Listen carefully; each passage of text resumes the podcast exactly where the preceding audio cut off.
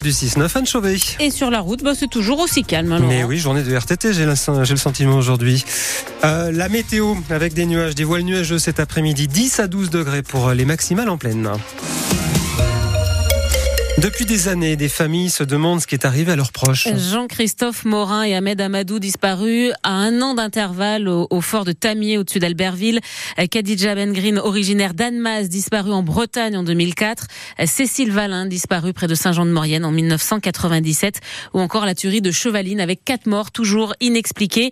Le point commun entre ces quatre affaires, c'est qu'elles font partie du pôle Cold Case de Nanterre. Un pôle créé il y a tout juste deux ans, le 1er mars 2022, euh, pour tenter de résoudre des dossiers non élucidés. Pour Chevaline, ça fait plus de 11 ans maintenant que ça reste un mystère. L'assassinat de trois membres d'une famille anglaise et d'un cycliste savoyard.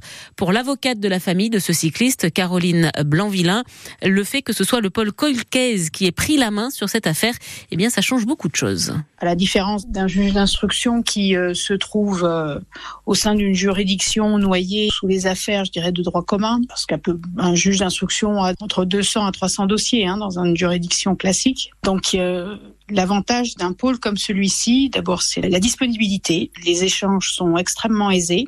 On a une réactivité euh, qui est supérieure. Le travail effectué par un service euh, ultra spécialisé euh, apporte ce, ce confort-là. Ce sont des pôles ici qui sont spécialisés sur du travail d'analyse à long terme et ils ont un temps de disponibilité à l'examen du dossier sans doute supérieur. Voilà, il y a 7h45 euh, ce matin, notre invitée était l'avocate du père de Cécile Villain, disparue en 1997 près de Saint-Jean-de-Maurienne. Elle nous a dit que le pôle Colcaise permet euh, d'étudier de nouvelles hypothèses et notamment celle de Michel Fourniret. Euh, Son ex-femme Monique Olivier devrait être auditionnée prochainement. L'interview de maître Cathy Richard est à réécouter sur francebleu.fr. Il est 8h32. Encore beaucoup de monde sur les routes des stations aujourd'hui et demain. Alors pour ceux qui terminent leurs vacances et qui rentrent, hein, ce sera euh, rouge dès ce soir euh, en Savoie et demain il y aura des embouteillages dans les deux sens une bonne partie de la journée. Le pire ce sera la matinée, là aussi classé rouge. Euh, C'est encore un chassé croisé entre deux zones de vacances. Un skieur pris dans une avalanche hier en, Vanoise, mais heureusement tout se termine bien. Parti avec son fils à l'assaut de la Grande Casse, il déclenche une avalanche. Cet homme de 66 ans se retrouve enseveli, mais il a un DVA, un détecteur de victimes, qui permet à son fils de le localiser rapidement et de creuser pour lui dégager la tête. Le temps que les secours arrivent, il est sain et sauf. Léger 1, Tony Parker 0. Et oui, la justice tranche en faveur de la mairie euh, des G. Euh, Le tribunal administratif de Grenoble a rendu sa décision euh, hier. L'ancien basketteur Tony Parker, avec sa société INM, considéré avoir été floué. Il avait candidaté, il avait candidaté pour reprendre la station, mais en cours de route, le maire a fait marche arrière. Tommy Cataneo, selon la justice, il n'y a donc rien d'illégal dans cette procédure. Oui, INM reprochait au maire des d'avoir consulté le dossier de Tony Parker, alors candidat à la gestion du domaine skiable, avant de faire marche arrière en décembre dernier.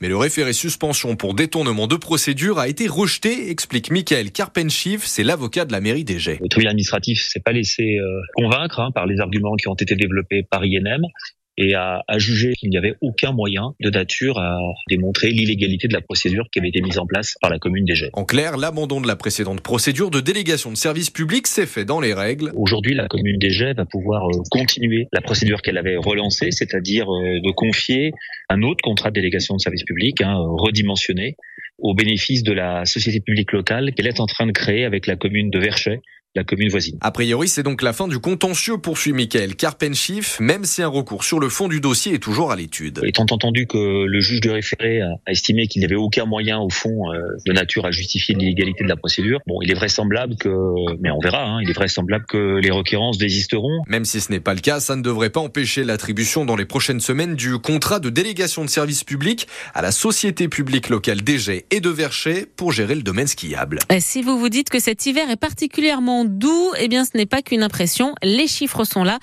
euh, puisqu'il faut savoir hein, que pour les météorologistes, l'hiver c'est trois mois, euh, décembre, janvier, février, et dans les deux Savoie, eh bien, ça a été l'hiver le plus chaud jamais enregistré. Et au niveau national, c'est le troisième hiver le plus chaud. Vous avez toutes les données euh, sur francebleu.fr. C'est la grande collecte des Restos du Cœur aujourd'hui et demain. Et oui, des bénévoles vous attendent dans des supermarchés pour vos dons et produits alimentaires ou d'hygiène. Et quand on sait que le nombre de bénéficiaires des restos ne cesse d'augmenter, cette collecte est vraiment très importante importante pour l'association. L'an dernier, 126 tonnes de produits ont été récoltés en Haute-Savoie et plus de 80 en Savoie. Et puis on vous l'a répété hein, plusieurs fois depuis ce matin. Ce soir, c'est également le concert des Enfoirés, concert que vous pouvez suivre en simultané sur TF1 et sur France Bleu. Et on rappelle que un album acheté, c'est 17 repas pour les Restos du Cœur. Les hockeyeurs de Chamonix vont-ils jouer les phases finales du championnat? Réponse ce soir. Gros suspense pour les pionniers lors de cette dernière journée de championnat. Ils sont actuellement huitièmes de Ligue Magnus et ce sont les huitièmes, les huit premiers pardon, qui jouent les playoffs. Mais le problème, c'est qu'ils sont à égalité de points avec Nice. Donc si ce soir les Niçois battent Gap et hmm. que Chamonix perd contre Angers, adieu les phases finales. Pour se mettre à l'abri, il faut donc s'imposer face aux, aux Angevins. Alors les Angevins, ils sont deuxièmes du classement. Euh, Sylvain Roy, l'entraîneur adjoint des Pionniers, espère un sursaut de son équipe. On a le sentiment qu'on avait euh, une équipe qui pouvait jouer euh, plus le milieu de tableau et on n'a pas su le faire. Donc voilà, mais aujourd'hui on est toujours en course et si on gagne, on est sûr d'être en play-off. Donc à nous de mettre les bons ingrédients, le bon état d'esprit.